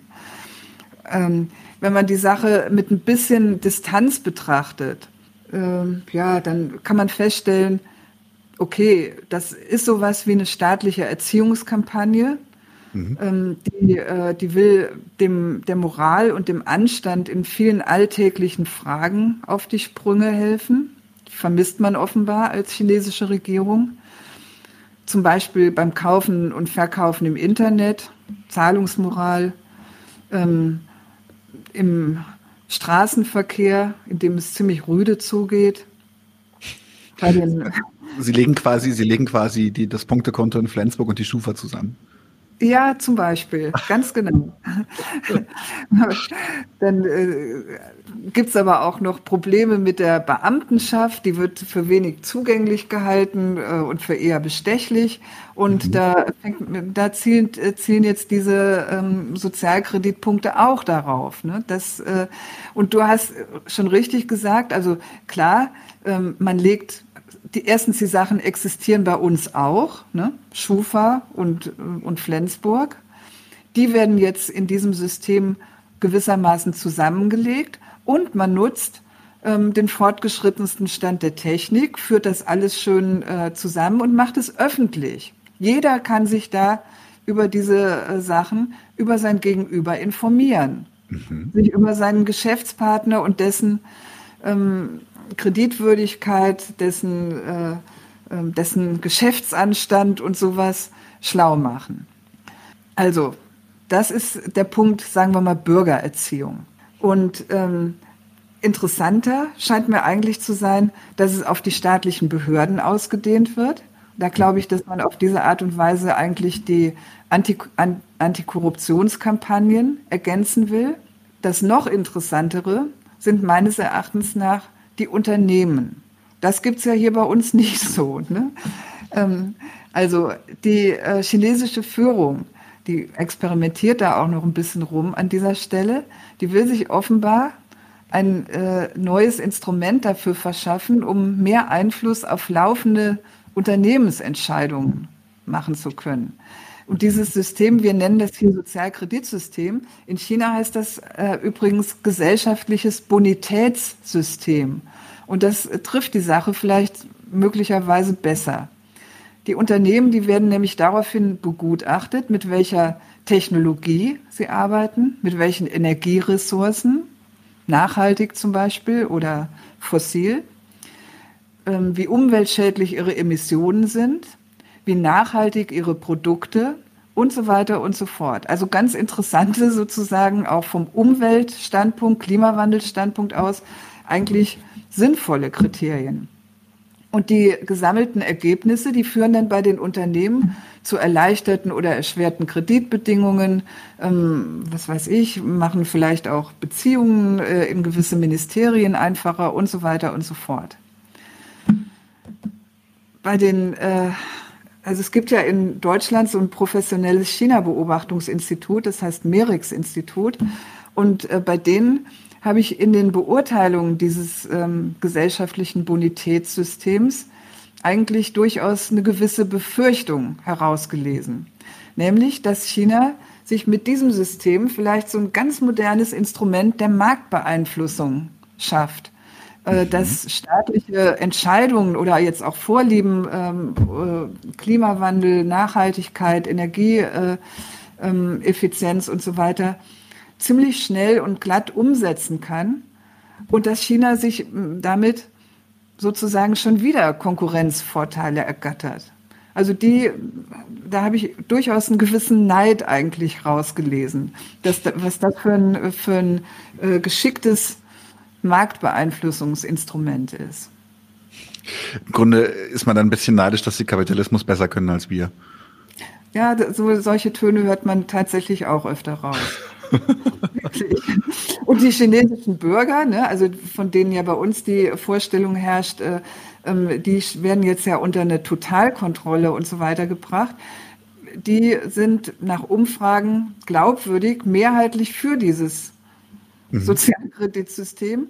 Und zwar natürlich nicht, weil sie irgendwie völlig äh, pathologische Untertanen sind, äh, die, die sich irgendwie nichts Schöneres vorstellen können als Unterdrückung, sondern äh, weil sie es einfach schätzen, wenn Anstand und Moral mehr gelten in ihrem Land. Mhm. Weil sie die, die sich in, unter kapitalistischen Bedingungen ausbreitende Rücksichtslosigkeit durchaus mal ein Stück zurückgedämmt sehen wollen. Und das versprechen sie sich davon. Ja, die sind eben auch ganz schöne Fans von Anstand äh, und Moral und stehen deswegen da durchaus dahinter. Und ich würde mir denken, das wird bei uns hier im, im Land der Anstandsbolzen vermutlich kein bisschen anders aussehen. Tatsächlich gibt es noch ein Thema, worauf ich noch äh, ein bisschen eingehen möchte, was auch schon in den, in den äh, Kommentaren zu den vorherigen Folgen äh, ein paar Mal aufkam. Und das ist, wo du, was du auch schon erwähnt hast, was äh, letztes Jahr noch ein brandheißes Thema war und jetzt irgendwie keinen mehr juckt. Das Thema mit den Uiguren und äh, den, den, ja, ich möchte sagen, genozidalen Vorwürfen, die ihnen da gemacht wurden. Ja. Also das ist jetzt wirklich nochmal insbesondere angesichts der moralischen Aufladung dieses Themas eine wirklich schwierige Frage. Mhm. Ich glaube auch nicht, dass das ein für alle Mal von der Bildfläche verschwunden ist. Das wird mit Sicherheit irgendwann ähm, wieder aufkreuzen. Ähm, ja, also der US-Außenminister Pompeo, das war ja der unter Trump, der hat äh, ähm, an seinem letzten Amtstag China Völkermord an den Uiguren vorgeworfen. Und er hat verlangt, dass die kommunistische Führung, Zitat, zur Rechenschaft gezogen werden müsse. Und sein Nachfolger Anthony Blinken hat gleich bei seiner ersten Pressekonferenz, also der eine bei seiner letzten, der bei seiner ersten, bekräftigt, dass an den Uiguren gerade ein Genozid begangen wird. Und auch in unserer Öffentlichkeit äh, gibt es ja eigentlich immer wieder sogenannte Experten, die sich äh, für die Behauptung wirklich verbürgen, dass Millionen Uiguren in KZ-artigen Lagern festgehalten und Gehirn gewaschen werden. Ähm, die führende Figur heißt da Adrian Zenz. Das ist ein äh, Mann von so einem, ähm, von so einem konservativen Missionsinstitut, der nach eigener Auskunft von Gott selbst geleitet wird. Und sowas ist bei uns aber überhaupt gar kein Hindernis dafür, dass der im öffentlich-rechtlichen ausführlich zu der Frage interviewt wird und wirklich als Kronzeuge für die Tatsachenbehauptungen steht. Mhm. Das ist schon wirklich echt sehr hart. Jetzt zur Sache. Ähm, wenn man sowieso so sieht, dass China seine Bürger grundlos einsperrt und quält, ist das alles natürlich nur ein weiterer Beweis für die Bösartigkeit dieses Staats. Und zack ist man fertig. Mhm. Das kann man so halten. Ne? Es gibt aber vielleicht doch Leute, die damit nicht zufrieden sind und äh, für die vielleicht noch ein paar Informationen und Überlegungen. Die Uiguren sind ein Turkvolk an der westlichen Grenze Chinas, also hin zu den zentralasiatischen Staaten Kirgistan, ähm, Tadschikistan und so weiter. Eigentlich schon seit dem 19. Jahrhundert werden da in, diesem, äh, in dieser Provinz Kräfte berechnend angefeuert, die sich vom Joch der chinesischen Herrschaft befreien wollen. Die werden angefeuert von Großbritannien, den USA, Deutschland. In München sitzt die äh, Exilregierung der Uiguren und der Türkei, die sich ja ein bisschen als Patron der Turkvölker aufspielt und ähm, so auch ins Spiel bringen will. Heute, da tritt der uigurische Separatismus als dschihadistischer Islamismus auf. Und ich lese jetzt einfach mal ein paar ähm, äh, Attentate dieser Islamisten vor. 2009 Pogrom in Urumqi gegen Han-Chinesen, 134 Tote. 2013 Selbstmordattentat am Tiananmenplatz in Beijing, drei Tote. 2014 Massaker am Bahnhof von Kunming, das ist in Südchina. Da haben acht Attentäter 31 Passanten mit Messern umgebracht. 2014 Überfall auf ein Regierungs- und Polizeigebäude in Kashgar, 37 Zivilisten umgekommen. Ebenfalls 2014 Überfall auf eine Kohlemine in Aksu, 50 tote han-chinesische Arbeiter. Man kann sich vielleicht mal fragen, was bei uns los wäre, wenn es so eine Reihe von Attentaten mhm. gegeben hätte. Die Organisation ETIM wird von Al-Qaida finanziert und Leute von denen haben in Syrien, in Indonesien, in Thailand und in Afghanistan gekämpft auf das Pogrom in Urumqi, da hat der chinesische Staat mit einem Militäreinsatz reagiert und angesichts der sich wiederholenden Anschläge mit einer Änderung seiner Politik gegenüber den Uiguren. Zuvor hatten sich die äh, chinesischen Politiker so ungefähr darauf verlassen, dass die ökonomische Entwicklung der Provinz Xinjiang auf Dauer ein gewissermaßen genügend großes Integrationsangebot an die ähm, Uiguren darstellt, die zum Teil noch ziemlich traditionell wirtschaften und auch nomadisieren. Und dass so der Nährboden für ihre Unzufriedenheit ausgetrocknet würde. Jetzt, angesichts dieser Reihe von Attentaten, setzt man auf was anderes, nämlich auf eine Mischung von direktem Zwang und Angeboten. Jörg Kronauer, ein Journalist, der vielleicht vielen bekannt ist und den ich sehr schätze wegen seiner wirklich tollen Recherchearbeit, der schreibt, dass man in der Tat feststellen muss, Menschen werden in Lagern ohne gerichtliches Urteil gegen ihren Willen und über lange Zeit festgehalten, zur Veränderung ihres Verhaltens veranlasst und penibel überwacht. Weitere Vorwürfe, insbesondere den, dass in den Einrichtungen Gewalt und Folter angewandt würden, belegen die Enthüllungspapiere China Cables nicht. Chinesische Stellen erklären stets, es handle sich um Einrichtungen, in denen Uiguren von terroristischem und extremistischen Gedanken abgebracht, in der Landessprache unterrichtet und beruflich fortgebildet werden. Es gehe darum, dem uigurischen Terrorismus langfristig den Nährboden zu entziehen. Das ähm, war ein Artikel in der Jungen Welt aus 2019. Jetzt kann man mit Sicherheit davon ausgehen, dass sowas also das, was da von den chinesischen Behörden da so genannt wird, dass das keine rational aufklärende und auch keine sonderlich angenehme Sache ist, was da veranstaltet wird. Das kann auch gar nicht sein, weil hier versucht ja ein Staat einen Bevölkerungsteil, dem er misstraut, dem er sowas zutraut wie die vorhin genannten Attentate, diesen Bevölkerungsteil irgendwie auf Linie zu bringen und zur Loyalität zu erziehen. Also das wird mit Sicherheit keine schöne Veranstaltung sein, auch ohne Folter und Mord. Aber es ist eben auch eine ziemlich starke Strategie, wenn die USA an vielen Stellen der Welt echt die reaktionärsten und fundamentalistischsten Gruppen, die sie überhaupt finden können, aufhetzen und ausrüsten, weil es ihnen in ihren Konkurrenzstrategien gerade nützlich erscheint. Also an dieser Stelle ist ja nun wirklich mal an Afghanistan, an Osama bin Laden und seinen Kampf gegen die Sowjetunion zu erinnern. Da hat es den USA gepasst, da haben sie es gewollt, da haben sie ihn ausgerüstet. Hinterher, wenn ihnen das dann in die Quere kommt und um die Ohren fliegt, ja, dann halten die USA ganze Kriege gegen den Terrorismus für nötig. Mit allem, was dazugehört, Massaker, Bomben, Foltergefängnisse und so weiter, bringen Hunderttausende um. Also ich habe gerade dazu das Buch von Michael Lüders zu Afghanistan gelesen. Ähm, da wird einem wirklich schlecht. Und bei diesen ihren Aktionen, bei ihrem Krieg gegen den Terrorismus beanspruchen sie ja schon wieder die Moral für ihre Seite. All das muss ja sein gegen diese Mörder und Schlechter. Wie gesagt, Mörder und Schlechter, die sie sich rangezogen haben. Mhm.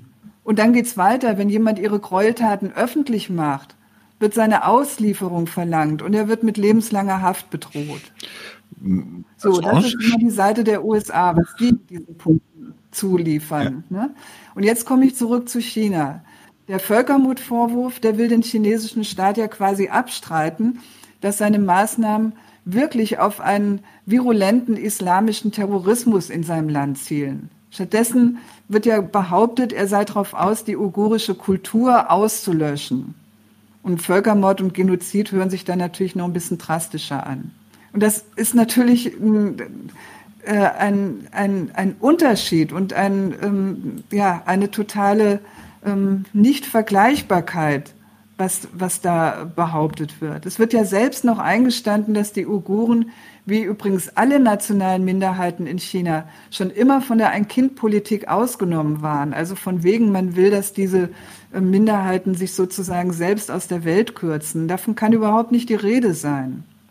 China verlangt von seinen Bürgern, dass sie sich sozusagen seiner Ordnung unterwerfen und ähm, es zweifelt äh, daran, dass in oder oder es hat äh, umgekehrt es ähm, ordnet die Leute in dieser Provinz, vor allem die Jugendlichen in dieser Provinz, als äh, verführbar und ansprechbar für den äh, dschihadistischen Terrorismus ein und das will es nicht haben. Und an dieser Stelle könnten ja vielleicht unsere Zuhörer wirklich den Vergleich der chinesischen Maßnahmen mit dem Antiterrorkrieg der USA und ihrer Bündnispartner mal selber entscheiden. Auf jeden Fall ist es so. Hm, vielleicht noch, ja? noch vielleicht dieser eine Satz. In Hongkong und bei den Uiguren, da mischen sich die USA wirklich stark als Kräfte ein. Hm, die, die existierende Unzufriedenheit von Menschen, die gibt es natürlich sowieso immer überall auf der Welt die wird wirklich berechnend angeheizt. Da werden Oppositionsgruppen finanziert, PR-Aktionen gemacht und so weiter und so fort. Und es ist natürlich so, dass Chinas weiterer Aufstieg auch davon abhängt, dass sein Wirtschaftswachstum ungestört weitergeht, seine Hoheit über Land und Leute intakt bleibt, funktioniert. Das ist ja die berühmte politische Stabilität, die für Kapitalanlagen wichtig mhm. ist. Und an dieser Ecke, da greifen die USA China schon heute an und wollen es an einem wirklich empfindlichen Punkt stören. Ein kleiner Bürgerkrieg im Land ist dafür allemal tauglich. Und das heißt natürlich umgekehrt, dass der chinesische Staat jede oppositionelle Bewegung umso stärker unterbindet, weil er um die Möglichkeit weiß, dass sie eben vom Ausland gegen ihn in Stellung gebracht und stark gemacht wird. So viel zu, China ist so ein scheiß repressiver Staat. Also das wird damit natürlich geradezu provoziert. Mhm. Das heißt also, man, man, man, man nutzt die erwartbare Reaktion für weitere Propagandamaßnahmen. Das ist dann die Fortsetzung. Ja, dann kann man natürlich mit einem ganz dicken Finger drauf zeigen und sagen, na, haben wir doch schon gewusst, dass ihr mal wieder so reagiert und überhaupt nicht locker mit ein paar Terroristen in eurer Westprovinz umgeht. Ja. So wie wir. Ganz gechillt, ganz gechillt. Ähm, ich habe hier tatsächlich eine Frage, die äh, aus dem Publikum, die passt, äh, passt da noch direkt rein von Indrit schon. Ähm, er fragt, äh, oder es wird gefragt, warum genau haben die Uiguren sich nicht staatstreu verhalten? Also kann ich mir denken, aber was ist da Renates genauere Meinung? Warum die Uiguren sich nicht staatstreu verhalten? Ja, also das ist jetzt eine Nachfrage, die zielt jetzt auf die, äh, auf die Gründe der Unzufriedenheit. Genau die es in dieser Provinz gibt. Ähm, da, die kann man auch tatsächlich benennen. Es ist so, dass ähm, insbesondere die Umstellung Chinas ähm, auf kapitalistische Produktionsweise ähm, zunächst mal, haben wir uns ja ähm, in, in, Folge 3 mit beschäftigt, an der Ostküste stattgefunden hat. Da wurden die ersten Sonderwirtschaftszonen ausgewiesen, da wurde ähm, vor allem wurden die ähm, Kapitalansiedlungen ähm, aus dem Westen ähm, systematisch entwickelt und da finden sich auch heute die großen industriellen Zentren des Landes. Warum? Ganz einfach, weil da der Meerzugang existiert und von da aus eben die Waren schnell auf den Weltmarkt verschickt werden können. Das hat aber damals bedeutet, also jetzt in den ganzen 80ern und auch noch den 90er Jahren, dass die übrigen chinesischen Provinzen, das war Zentralchina, Nordchina, das, das ist die, sozusagen der alte, ähm, die alte Schwerindustrie und vor allem Westchina mit Xinjiang und Tibet ähm, eigentlich von den Entwicklungsmaßnahmen zurückgefallen sind. Damals wurde eben alles, was China aufzubieten hatte an materiellen Mitteln, in die Entwicklung dieser Ostküste gesteckt. Und äh, diese ähm, äh, die, das, was äh, im, in der sozialistischen Zeit eigentlich versucht wurde, eine relativ gleichmäßige Entwicklung aller Landesteile hinzukriegen, die auch schnelle Fortschritte damals gebracht hatte, insbesondere in diesen wirklich ähm, noch fast feudalen Provinzen ähm, Tibet und Xinjiang.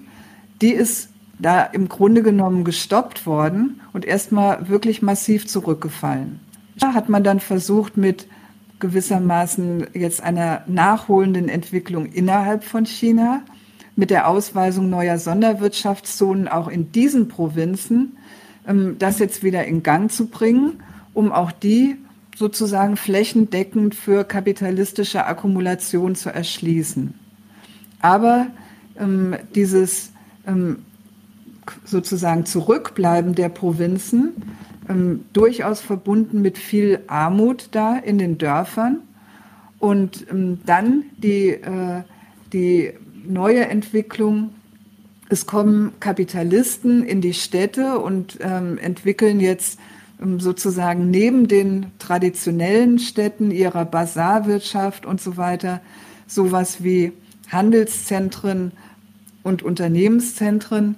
Ähm, die wurde dann gar nicht einfach äh, aufgefasst wie, ach toll, jetzt kommt die Entwicklung, sondern die wurde aufgefasst, ähm, oh, jetzt kommt quasi hier die Moderne, die Überfremdung. Und wenn man das, äh, ihr könnt euch sicher vorstellen, wenn man all diese Tatbestände, erst die ähm, sozusagen Jahre der, des Abgehängtseins, dann die Jahre ähm, einer beschleunigten kapitalistischen, eines beschleunigten kapitalistischen Aufbaus in diesen Provinzen jetzt aus so einer traditionellen ähm, Perspektive und eventuell auch noch ethnischen Perspektive betrachtet, ja, dann sieht es eben so aus, ähm, jetzt kommen die reichen Chinesen, die reichen Han-Chinesen und wir, die eigentlichen Bewohner dieser Provinzen, die Muslime, die Uiguren sind doch nach wie vor ausgeschlossen, abgehängt, werden ähm, unterdrückt und, äh, und fühlen uns scheiße.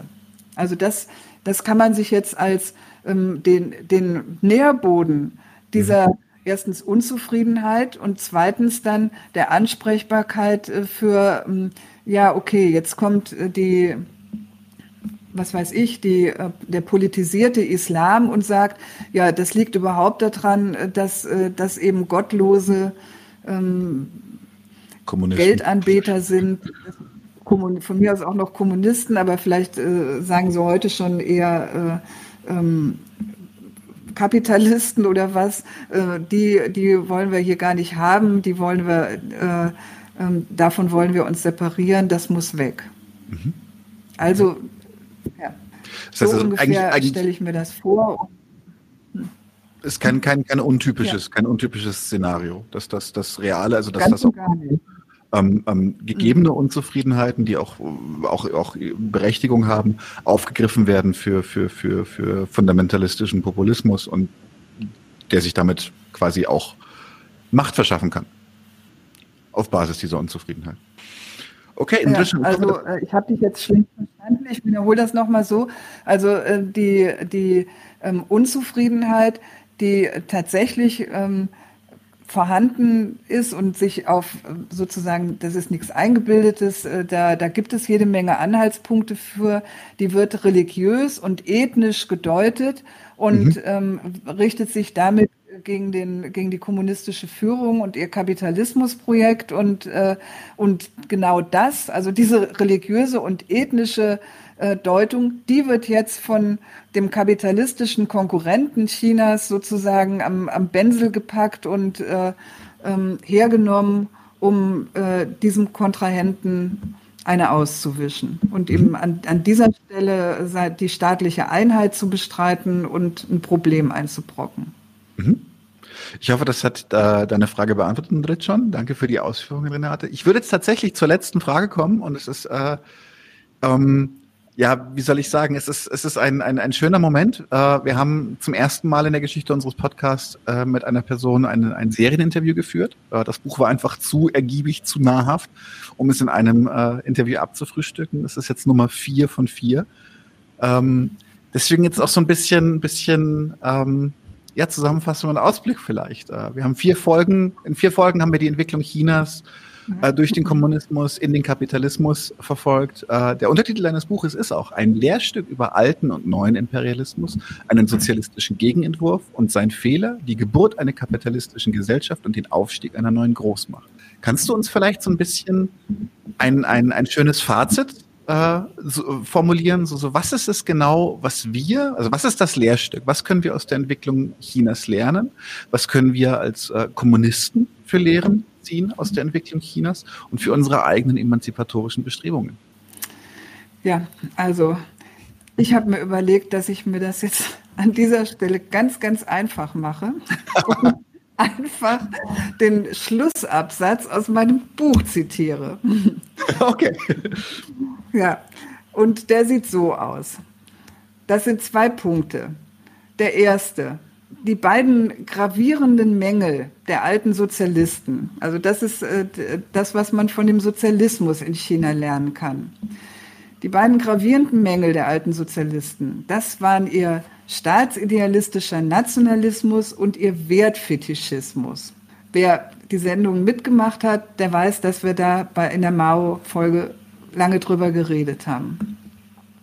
Eine sozialistische Gesellschaft, die den Staat als rettende Instanz einer gerechten Wertproduktion organisiert.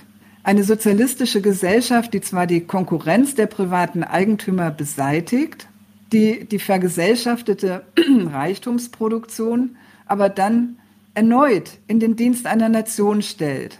Eine solche sozialistische Gesellschaft überwindet das von ihr kritisierte äh, System abstrakter Reichtumsproduktion, den Kapitalismus mit anderen Worten, nicht. Sie ist angetreten als radikaler Gegenentwurf zu Kapitalismus und Imperialismus und kommt aber dann wirklich deswegen mit einer gewissen Notwendigkeit zu dem Schluss, dass eben das doch die effektivere Form der Benutzung von Land und Leuten ist und landet gewissermaßen wieder beim Kapitalismus. Das zum Sozialismus, jetzt zum Kapitalismus der letzten 40 Jahre in China. Die kapitalistische Wirtschaftsweise des gewendeten China, die bringt systemnotwendig das hervor, was zu ihren ungeliebten Begleiterscheinungen gezählt wird. Armut, Gewalt, Konkurrenz, Militarismus, Umweltzerstörung, Krieg. Und daraus ziehe ich die Lehre, eine andere Welt ist wirklich nicht zu haben, ohne die Gesetzmäßigkeiten ihrer politökonomischen Ordnung zu begreifen und diese dann endlich auf den Müllhaufen der Geschichte zu befördern. Amerika und Europa zeigen seit mehr als 150 Jahren, wie reformierbar der Kapitalismus ist. Das schon.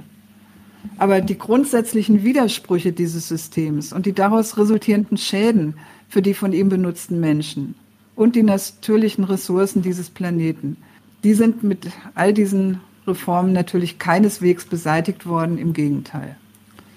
Das war, war das Fazit meines Buchs. Ich mache noch eine Ergänzung bezogen mhm. auf die heutige Situation, in der der Weltkrieg nicht mehr weit weg ist, nichts mehr ist, wovon nur die Marxisten ähm, gewusst und gesprochen haben.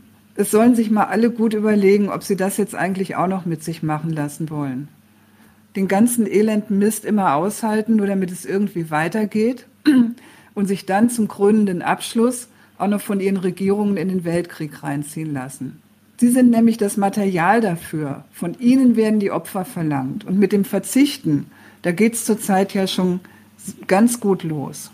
Frieren für den Frieden. Ja, das wäre eigentlich mein Schlusswort in dieser Angelegenheit. Ja. Super. Ähm, wir haben noch eine weitere Frage. Wenn du noch Lust hast, können wir die noch kurz reinnehmen. Ähm, ist das, die ist, die ist äh, dann so ein bisschen, kann man so sagen, so, so, so, so ein Addendum zu deinem Schlusswort, weil das war wirklich sehr schön gerade. Ähm, und zwar fragt Inrit schon, ähm, ob der Maoismus deiner Meinung nach überhaupt noch eine Zukunft hat. Kann man den zeitgemäß eigentlich noch neu deuten? Der Maoismus, ähm, also ich habe mir ja eigentlich äh, Mühe gegeben, äh, einige seiner ähm, Hauptfehler mhm. zu kritisieren. Also der Maoismus, der, der würde, den würde ich nicht nochmal so, so ungefähr ähm, eigentlich haben wollen. Vielleicht kann man sich einfach ein paar gute Sachen vom Mao merken. Also die mhm. finde ich nicht übel. Dieser Mann, der hat sich nämlich ähm, nicht abfinden wollen mit einer wirklich verheerenden Situation in seinem Land. Da hat er sich auf die Hinterbeine gestellt und gesagt, das ändere ich jetzt. Da suche ich mir ein paar Bündnispartner für ein paar Leute, die das mitmachen und das ziehen wir durch. Das finde ich gut. Die Überlegung ist gut. Der zweite Punkt, ähm, der, was vielleicht wirklich auch nicht schlecht ist, ist mal zu sagen, ähm, auf die eigenen Kräfte bauen. Mhm. Also diese fatale Art der Linken, immer in die Welt zu gucken und zu sagen, ja, wo ist denn unser Hoffnungsträger?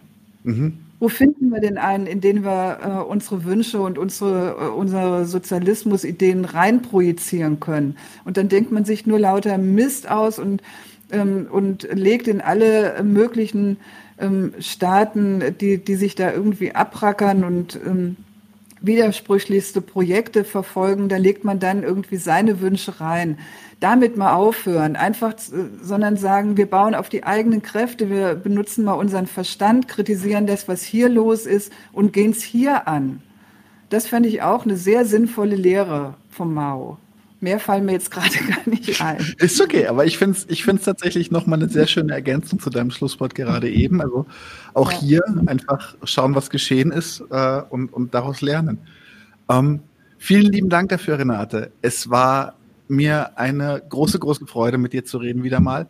Ich verspreche auch dir und äh, unseren ZuschauerInnen, dass es safe nicht das letzte Gespräch von dir auf diesem Kanal war. Wir sehen uns garantiert garantiert wieder. Ähm, ansonsten vielen Dank für alle, die dabei waren. Das war Folge 4 von 4, China ein Lehrstück. Ich wünsche allen einen wunderschönen, wunderschönen Abend. Danke.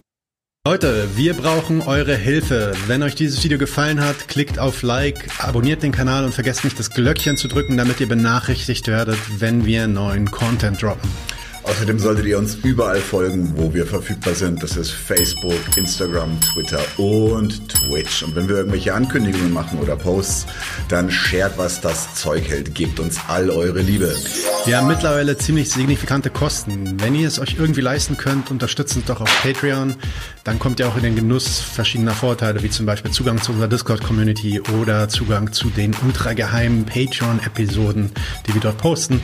Außerdem könnt ihr uns natürlich auch über PayPal Spenden zukommen lassen.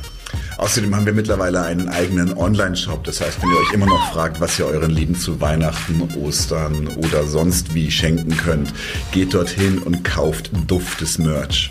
Alle Links dazu hier in der Beschreibung oder auch auf unserer Webseite 99 zu 1.de.